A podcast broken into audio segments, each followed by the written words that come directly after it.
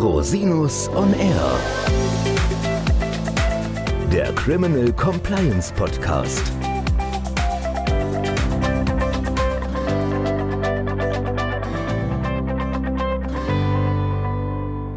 Herzlich willkommen zum Criminal Compliance Podcast. Schön, dass Sie wieder eingeschaltet haben. Mein Name ist Christian Rosinus und unser heutiges Thema sind neue Entwicklungen in der Rechtsprechung zur strafrechtlichen Managerhaftung. Dabei geht es insbesondere um die Frage, wann Manager für Straftaten im Unternehmen zur Rechenschaft gezogen werden können. Strafen oder Geldbußen können auf Ebene der Geschäftsführung in verschiedensten Sachverhaltskonstellationen drohen. Die Rechtsprechung hat sich hierzu über die letzten Jahrzehnte konstant fortentwickelt. Der BGH hat nun vor kurzem erstmalig entschieden, dass bereits aus einer weisungsbefugten Vorgesetztenstellung eine strafbewährte Pflicht zum Einschreiten gegen unternehmensbezogene Straftaten folgen kann. Vor diesem Hintergrund möchte ich Ihnen heute die Basics der strafrechtlichen Managerhaftung näher führen und darauf eingehen, wie Sie diese Risiken durch Compliance-Maßnahmen in Ihrem Unternehmen minimieren können. Wann haftet das Management für Straftaten im Unternehmen? Der Ausgangspunkt des deutschen Strafrechts ist, dass jeder nur für sein eigenverantwortliches Handeln bestraft werden kann. Das leitet sich aus verfassungsrechtlichen Grundprinzipien ab, darunter die Menschenwürde und das Rechtsstaatsprinzip. Je nach Aufgabenverteilung kann das eigenverantwortliche Handeln aber die verschiedensten Formen annehmen und damit zu strafrechtlichen Konsequenzen führen. Außer nach verschiedenen Beteiligungsformen wie in Täterschaft, Anstiftung oder Beihilfe muss man insbesondere danach unterscheiden, ob eine aktive Handlung oder ein Unterlassen vorliegt. Das gilt natürlich auch für Straftaten im Unternehmen. Geht es um den Vorwurf eines Unterlassens, muss eine sogenannte Garantenpflicht vorliegen, zum Beispiel eine Pflicht, ein bestimmtes Risiko zu verhindern. Ein Unterlassen kann für Manager in vielen Konstellationen strafrechtlich relevant werden, zum Beispiel durch das Abstimmungsverhalten in Gremienentscheidungen oder das Inverkehrbringen eines gefährlichen Produkts als gefährliches Vorverhalten. Im Unternehmen kommt insoweit insbesondere die Pflicht zum Einschreiten gegen Straftaten untergeordneter Mitarbeiter in Betracht. Bedeutet das also eine grenzenlose Managerhaftung für Taten anderer? Ganz so ist es natürlich nicht. Die Geschäftsführung trifft bekanntlich viele Unternehmerpflichten, zum Beispiel Verkehrssicherungspflichten, steuerrechtliche Pflichten, die Legalitätspflicht oder eben Aufsichtspflichten.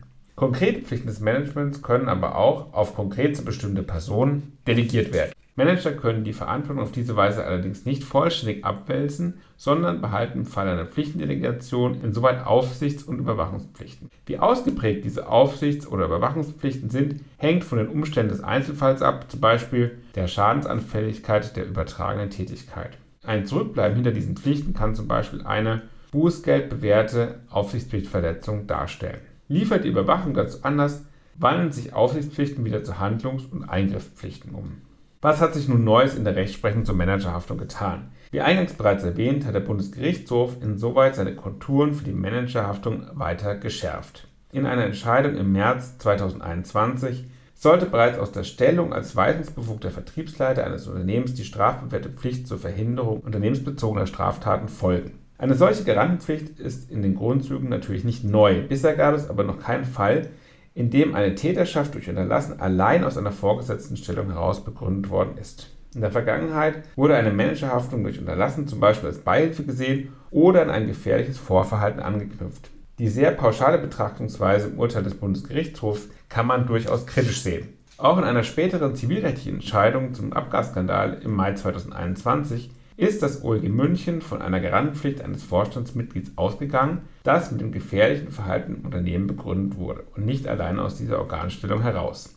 Letztlich bleibt die Rechtsprechung zum Thema Managerhaftung in ständigem Fluss. Erst im Dezember 2020 hatte das OLG Frankfurt am Main den Geschäftsführer eines Schlachtbetriebs wegen bekannter Missstände im Schlachtbetrieb als unmittelbar handelnden Täter verurteilt und nicht bloß wegen eines Unterlassens. Wenn Sie das Thema Tierschutzstrafrecht interessiert, hören Sie doch gerne einmal in Folge 46 des Criminal Compliance Podcasts hinein.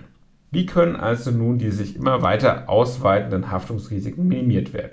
Je nach Unternehmensgegenstand können unterschiedliche Risikobereiche wichtig sein.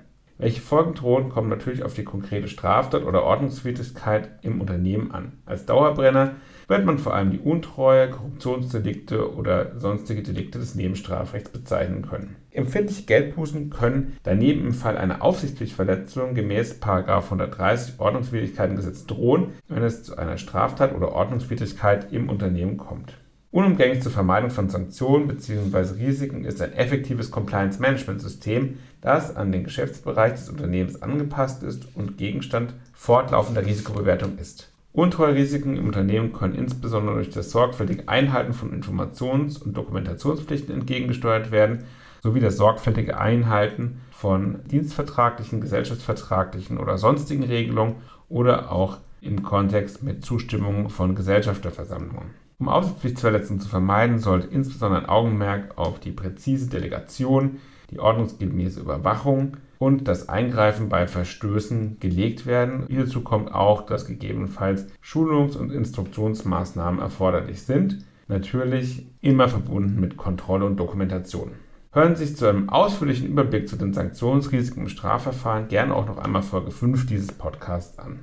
Ob übrigens das eigene Unternehmen oder Dritte durch Straftaten im Unternehmen geschädigt werden, spielt für die Managerhaftung in der Regel keine große Rolle. Dazu muss man natürlich sagen, dass potenziell alle Strafen im Unternehmen mittelbar auch das eigene Unternehmen schädigen. Straftaten im Interesse eines Unternehmens gibt es entgegen einer früheren Meinung in der juristischen Literatur praktisch nicht. Herzlichen Dank, dass Sie sich wieder die Zeit genommen haben, den Podcast zu hören. Falls Sie Fragen haben, wenden Sie sich bitte jederzeit gerne an mich unter info at rosinus-on-r.com.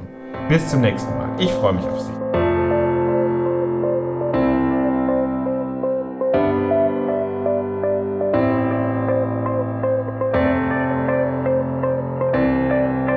Podcast stellt lediglich einen allgemeinen Überblick über rechtliche Themen dar und ersetzt selbstverständlich keine Rechtsberatung zu konkreten Fragestellungen im Einzelfall. Bei Fragen wenden Sie sich an Rechtsanwältinnen und Rechtsanwälte Ihres Vertrauens, natürlich auch gerne an uns. www.rosinus-on-r.com oder unter www.rosinus-partner.com.